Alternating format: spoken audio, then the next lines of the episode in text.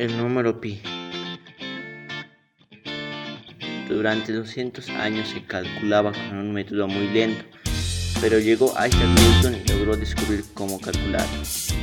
¿Cómo calculaban pi? Dibujaban un círculo y dentro un hexágono y descubrieron que pi es mayor que 3. Luego dibujaron un cuadrado fuera del círculo y sabrás que es menor que 4. Esto se sabía hace miles de años. Luego, en el año 250 a.C., Arquímedes primero calculó un dodecágono por dentro y por fuera. Los cálculos se hacen más complicados. Luego calculó el de 24 lados, el de 48.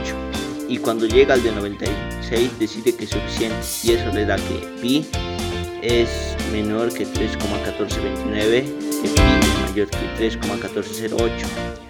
Por los siguientes años, esta era la forma en la que calculaban dividiendo polígonos. François Viet, a finales del siglo XVII, calculó 393.216 lados de un polígono. Ludolf van Kulen, a principios del siglo XVII, calculó durante 25 años con precisión 2 elevado a los 62 lados, es decir, 4 trillones 611 686 billones 18.427 millones 387.904 lados. Con esto solo logró 35 decimales correctos de pi. Luego llegó Isaac Newton. En 1666 tenía 23 años.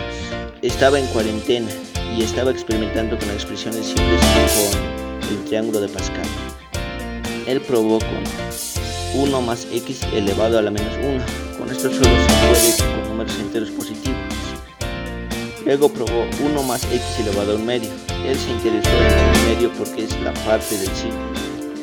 Con esto ya pude encontrar un valor, más, un valor más preciso de pi, pero Newton sigue con esto y encuentra que pi es igual a 3,141. Con esto nadie más tuvo que dividir